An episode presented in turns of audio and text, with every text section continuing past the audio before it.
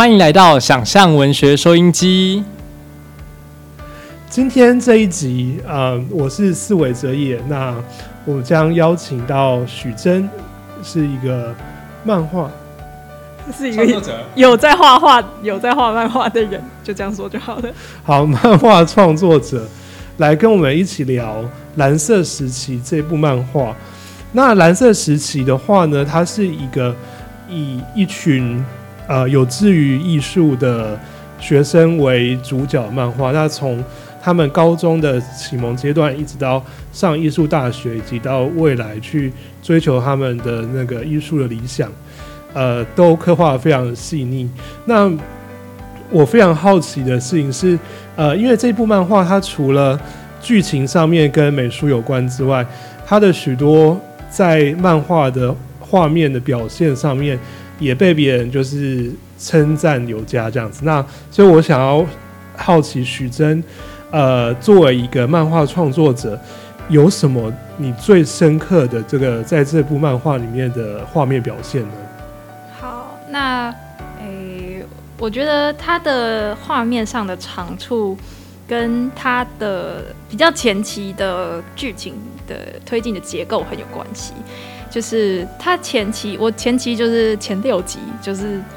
诶考上大学之前的集数这样子。对，那因为他这一整段其实剧情结构就是啊，主角从一个圈外人，一个半路出家圈外人，然后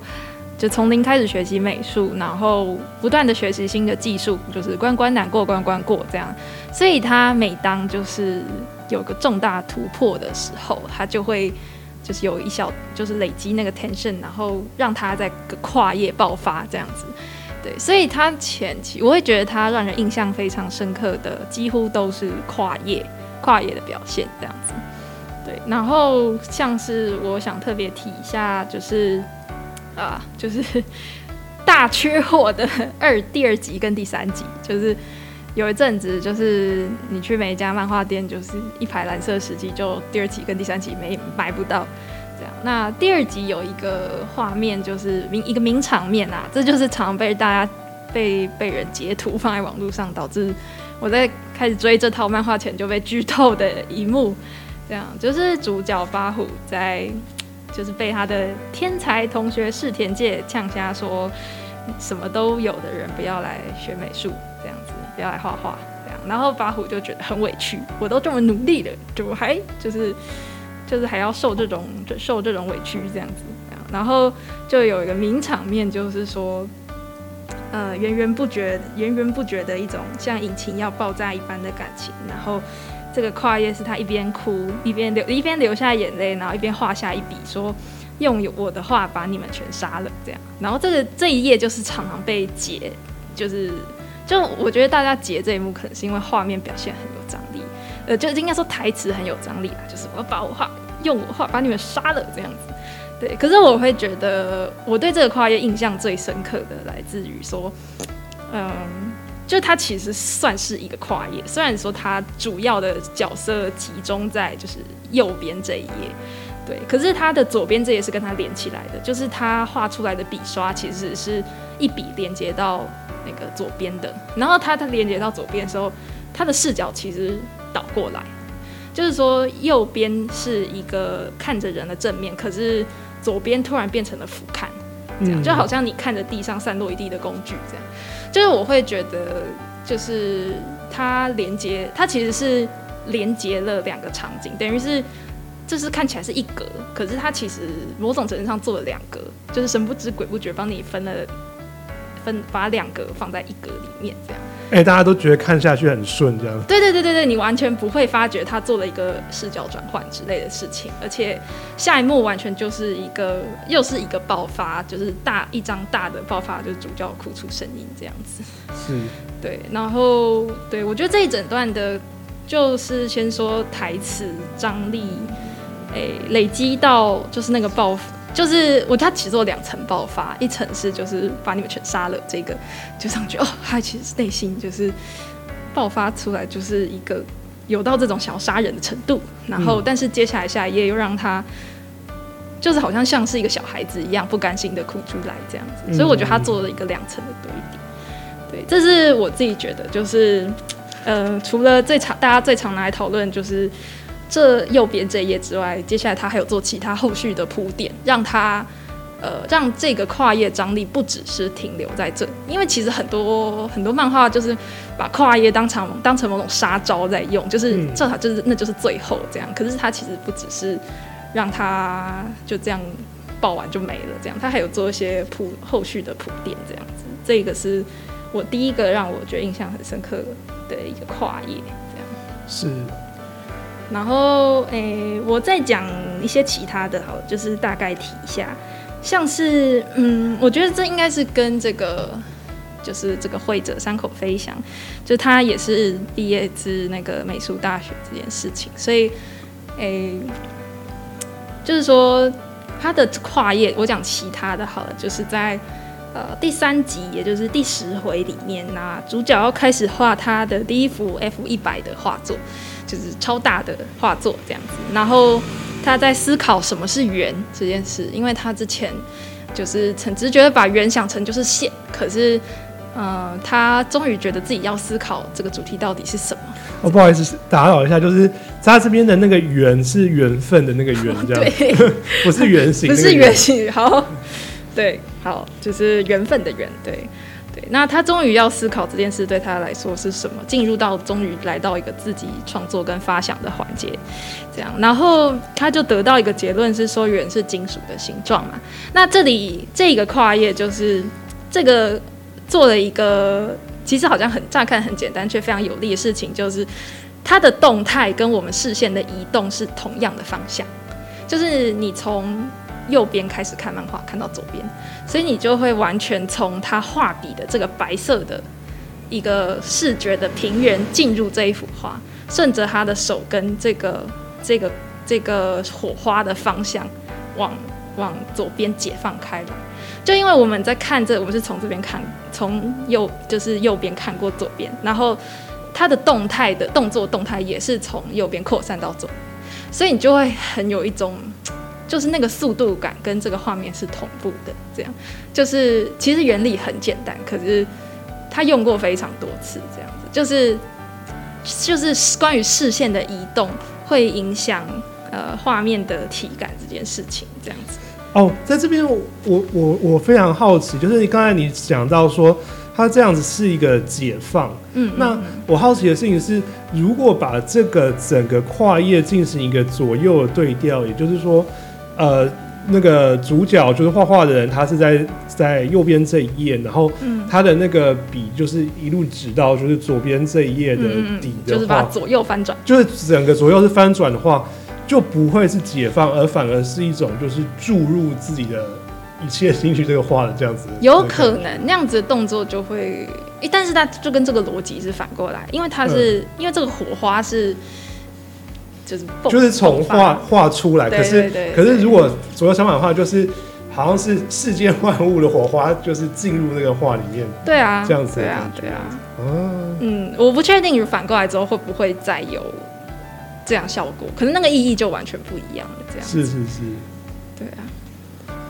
对啊。那另外一个也是让我印象蛮深刻的，就是同样也是用很多视线视线引导做法，就是那个那个桑明桑明美眉，就是向主角透露说，就是。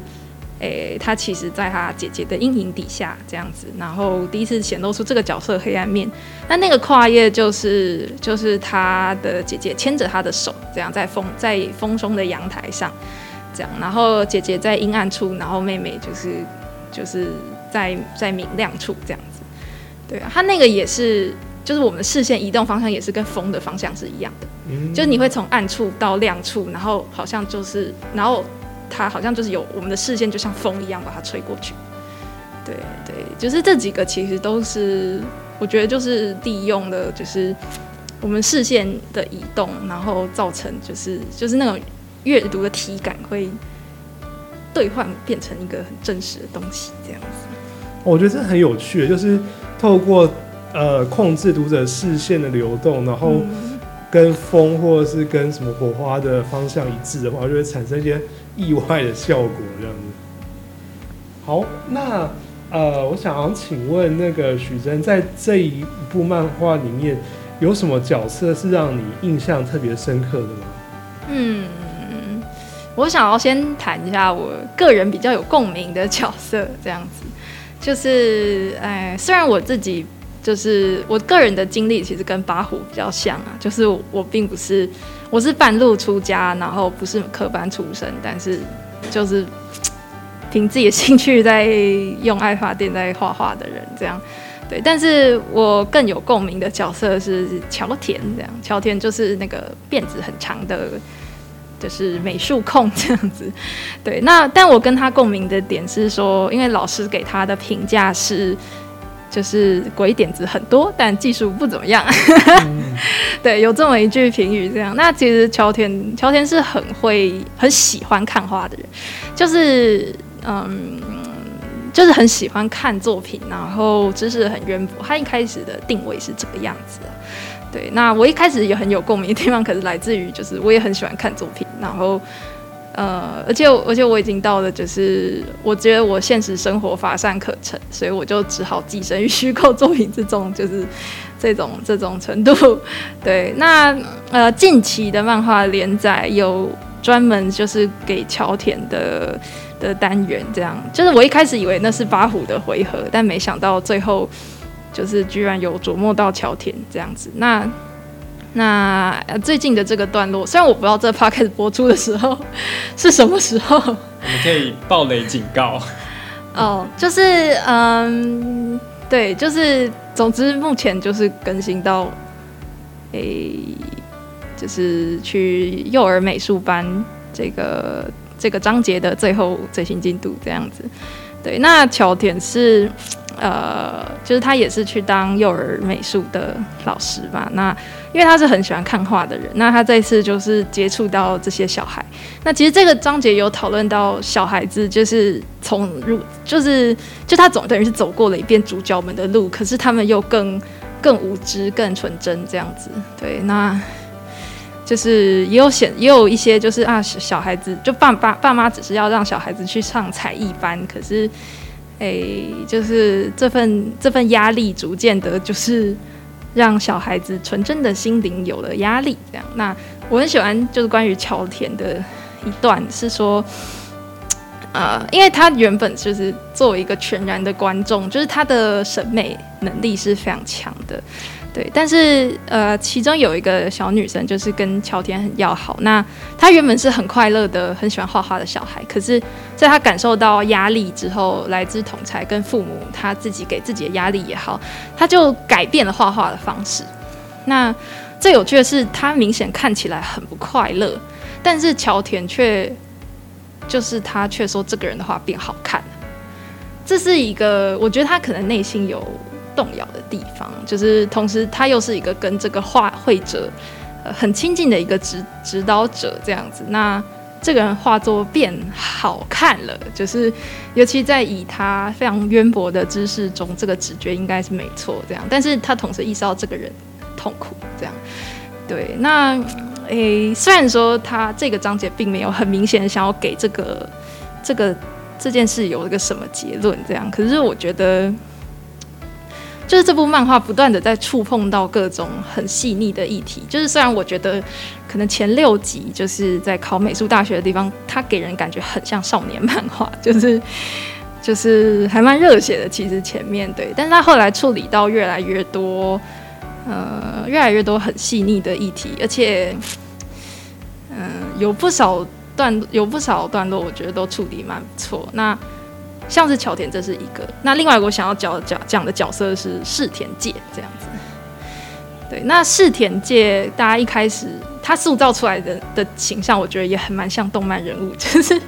这样形容很可能很奇怪，但是但他就是一个天才，这样一个天才的定位，这样看起来是很极有有点设定的能力值有点极端，就是画出一个超棒素描，然后老师问说：“哎，你学多久？”他说：“这是我第一次画。”然后大家就哇，这样对，就是一个有点浮夸的开场，这样子对。那呃，世田介一开始就是被塑造成一个。很不会跟人互动，然后好像就是会有点刻板印象的某种天才嘛，就是呃对，然后但是后来他呃对他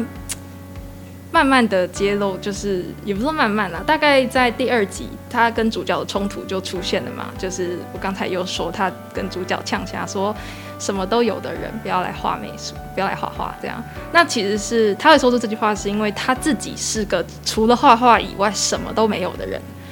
对，他是对他来说，就是呃，你说他画的好，他也不会开心，因为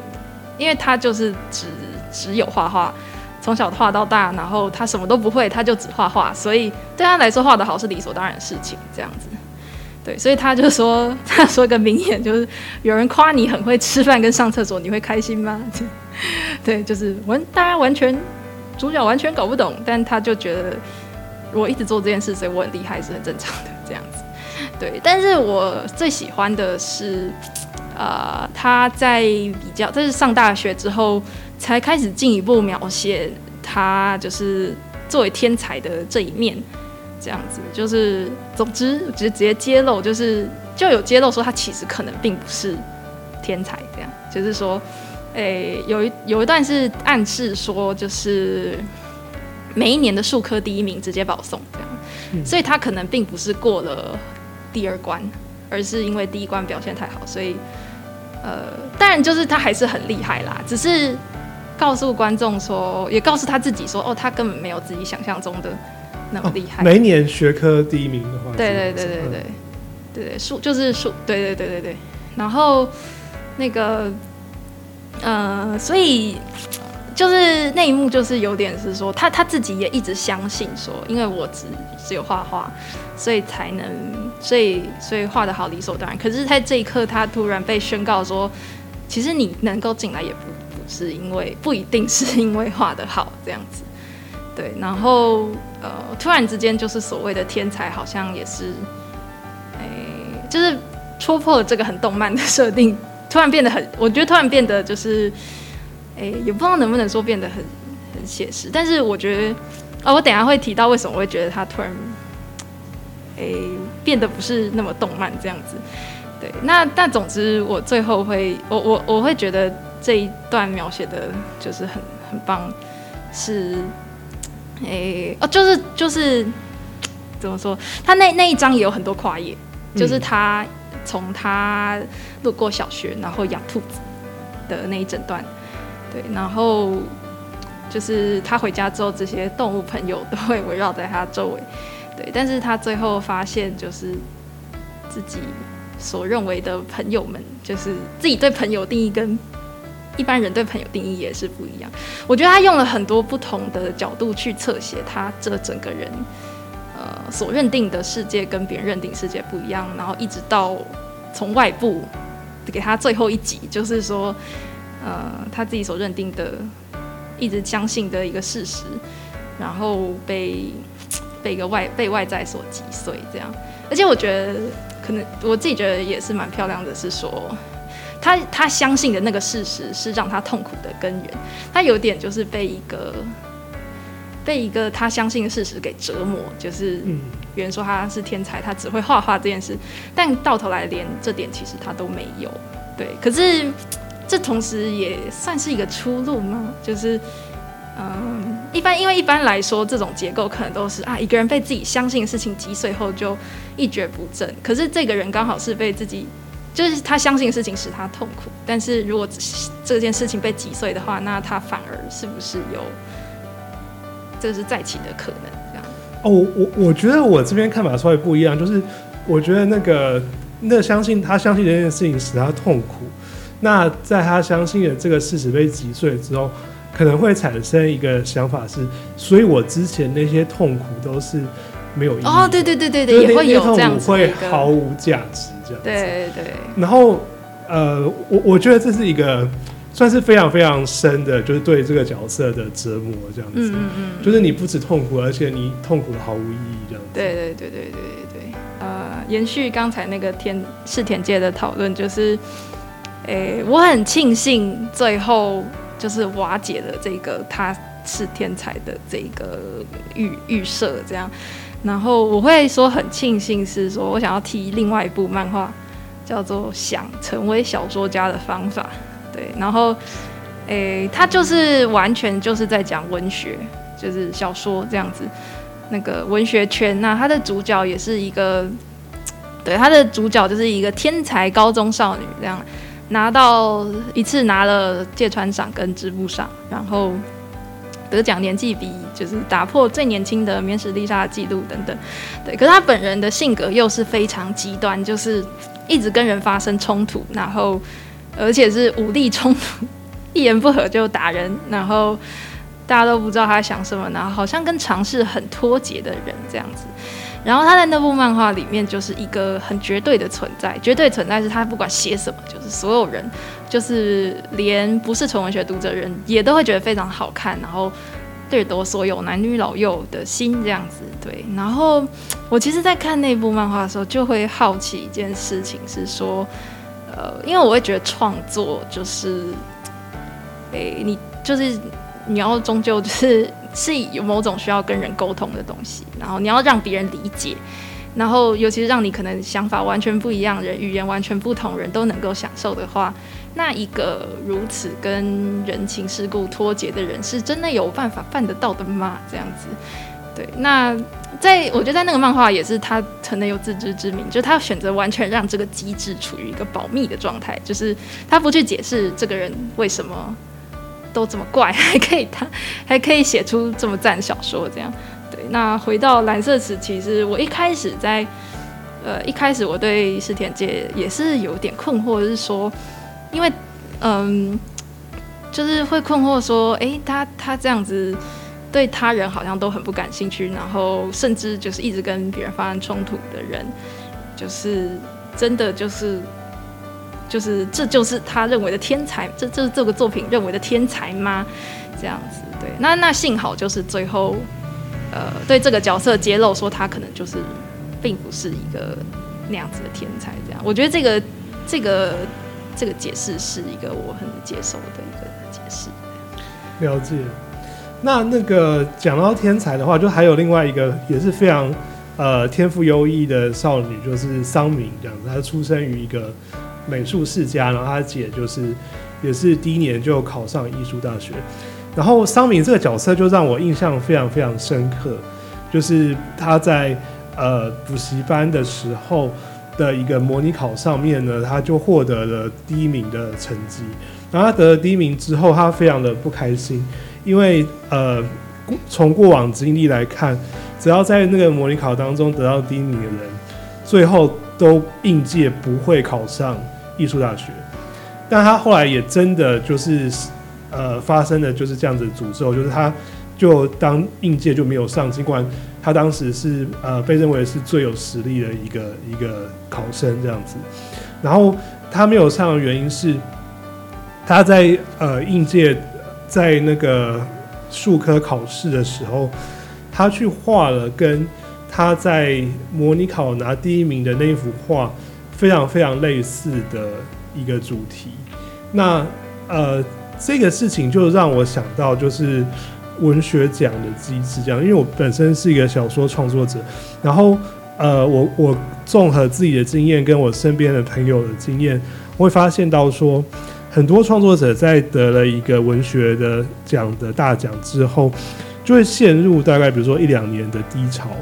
那这个在这低潮当中呢，就是创作力就会变得非常低下，然后产出很低落这样子。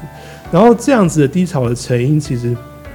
跟刚才桑明的这个现象有异曲同工之妙，就是呃，我们在一个文学奖大奖当中获得一个好的好的呃认可，那我们在接下来创作新的作品的时候，就会有一个很强大的欲望，就是想要。复制当时的成功这样子，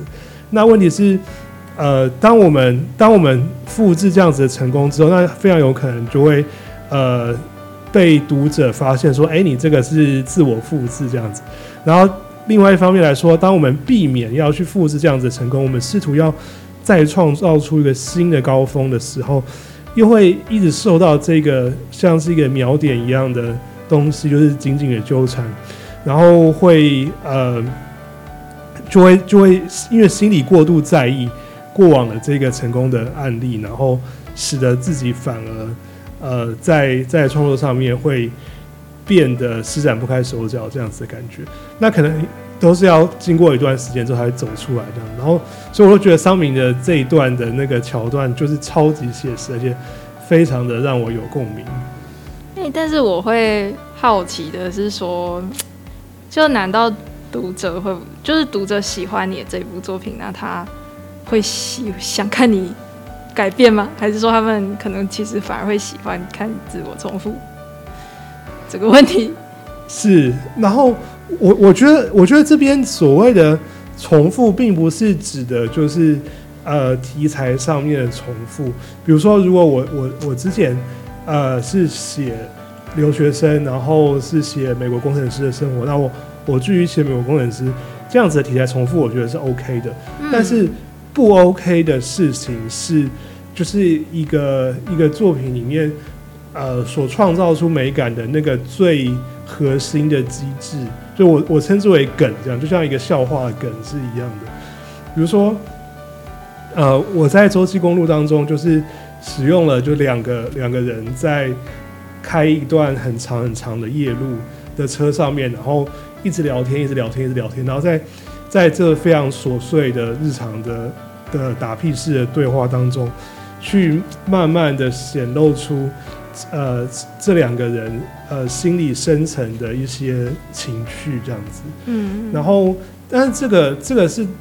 创造出这篇的作品的美学的一个最重要的梗。但如果我把它就是再移到另外一个地方，比如说我可以把它变成两个人去坐长途飞机，然后在座位上面就是一样是谈论，一直讲话，一直讲话，一直讲话，然后。互相去表露心机，那这样就是就是会有重复使用一样机制的嫌疑。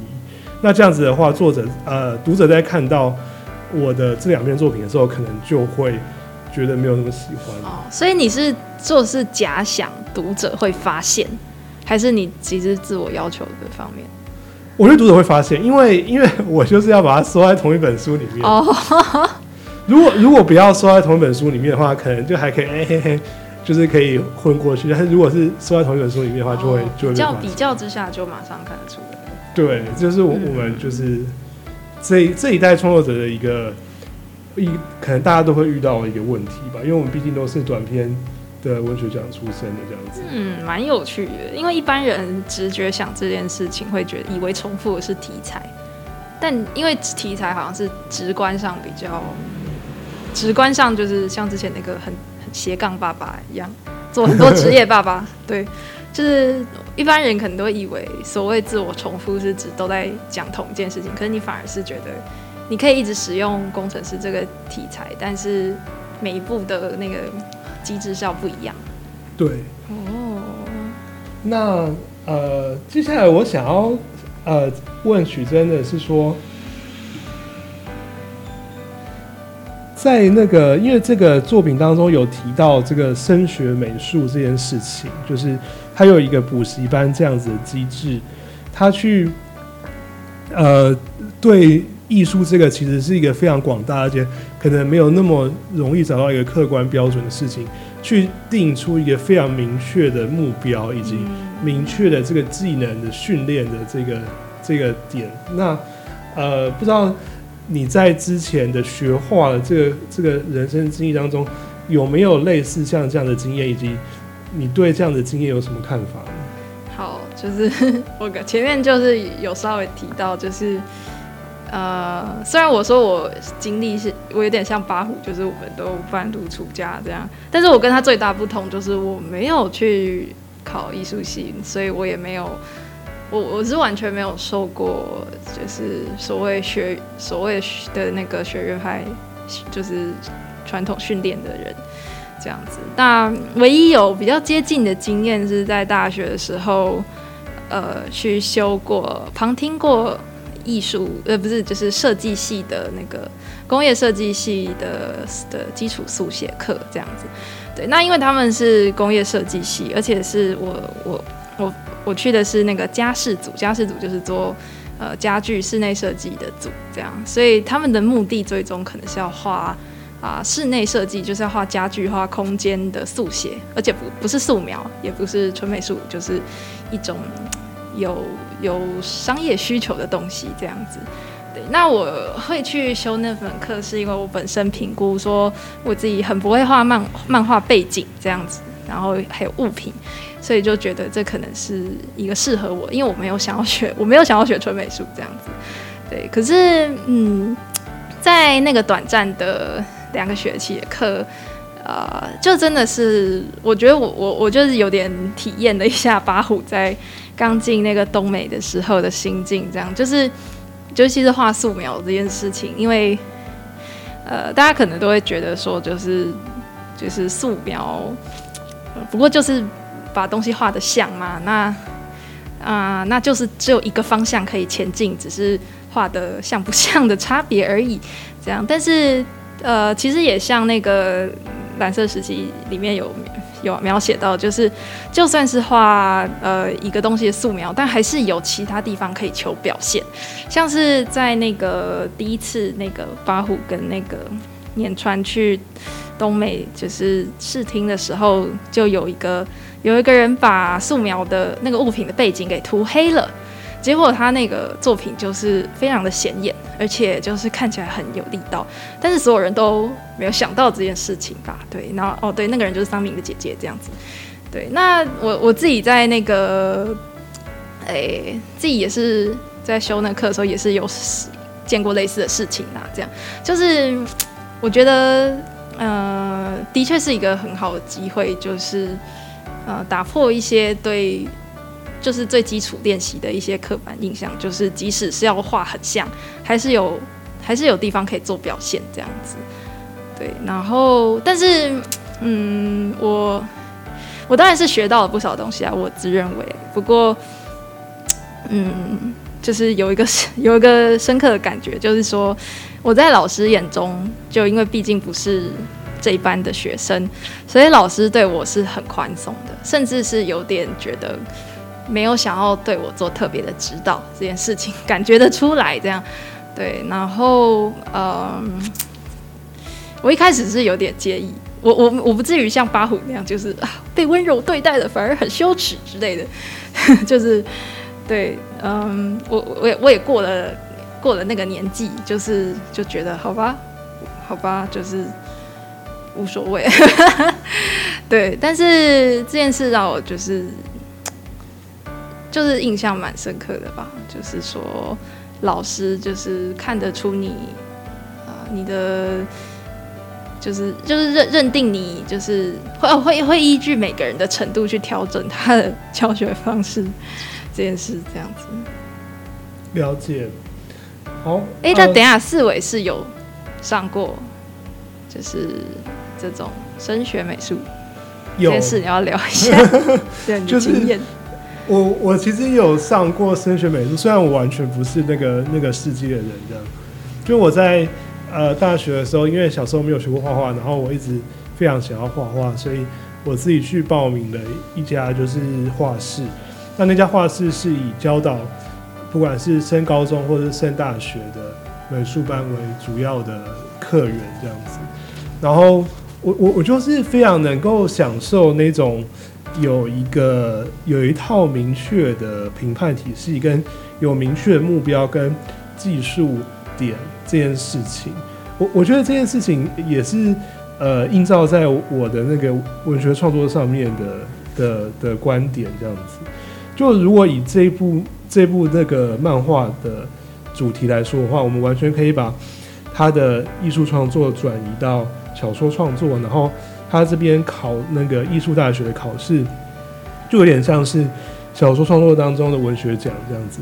那这个东美的话呢，可能就会有点像我们写作会的存在，就是呃这样子的一个机构，它试图在一个无边的渺茫的艺术领域之中，去找出一些呃用工程化的的思维去呃提供一些可能的技术点，然后让大家去学习这些技术点。那我其实是非常的喜欢这样子的风格，就包含在这个漫画里面的东美这间补习班，或者是呃我我现实生活当中的写作会，他们会呃让大家像是让这些创作者拥有这些这些武器，那最后要如何去使用这些武器，是各创作者自己的事情，这样子。那不知道许真对于就是这方面的呃比较有目的性的训练，或者这种工程化的思维，有有什么这样的感想呢？不管是小说上或者是哦，漫画上，因为我还是对不敢讲小说事情的，这样，所以我还是回头讲一下漫画呃画画好了。对，那诶、其实就是第一集还是第二集的时候，就是诶、有一就是在美术班的里，在在学校的社美术社里的时候啦，那有一个同学就是就是画同人志，就是要画漫画的同学。对，然后老师那个时候美术老师给他的意见是说，呃，因为他们那时候大家一起在画素描嘛，那他给那个想画漫画同学意见是说，你观察的时间太少了。那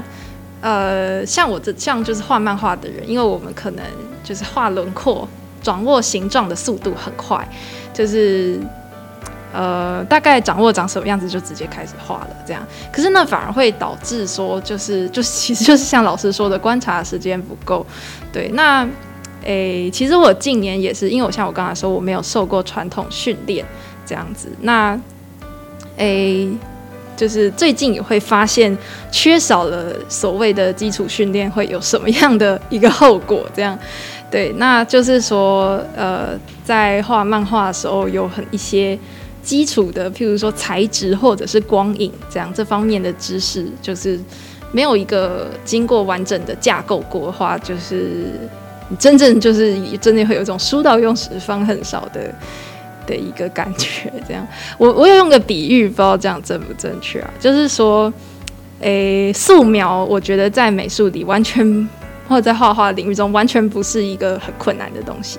就是他还真的就是只要努力就学得会的东西。我我觉得这件事好像有一种误解，就是有人觉得有人会以为把事把东西画的一模一样是最难的，然后然后会以为把东西简化是简单的，这样就是只是觉得用复杂度去判断一个技术的困难度。对，可是嗯，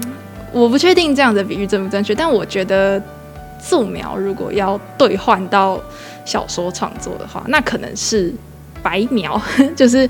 呃，你就是一个你把生活中所有细节和对话全部全部一个字不漏的写下来的状态，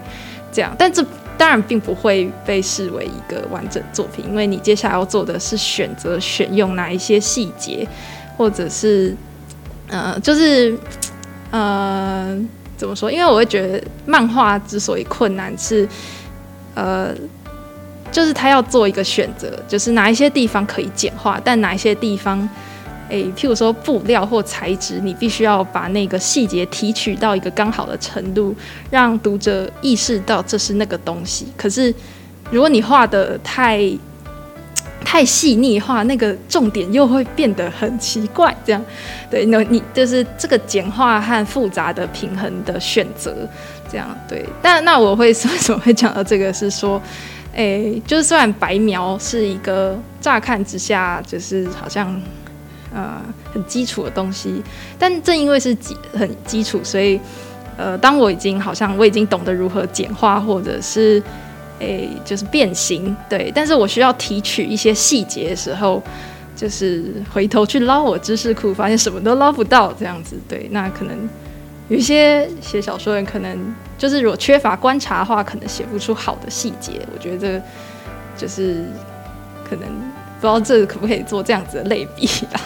哦，我觉得你这样讲，我就有理解到，就是简化以及选细节，就是有多么困难，这样子。好，那那个今天，呃，我们非常高兴，就是请到许真啊来跟我们聊《蓝色时期》这部漫画。那未来就是希望我们还有机会再继续录第二集，录第二集，延伸今天的主题。因为今天大家都非常的意犹未尽，这样子，然后也希望就是冠老板可以赶快把这部漫画看完，这样下次可以跟我们一起聊。好那我们一起相约蓝色时期 Pockets Part Two。那今天就到这边结束，谢谢大家，拜拜，拜拜拜。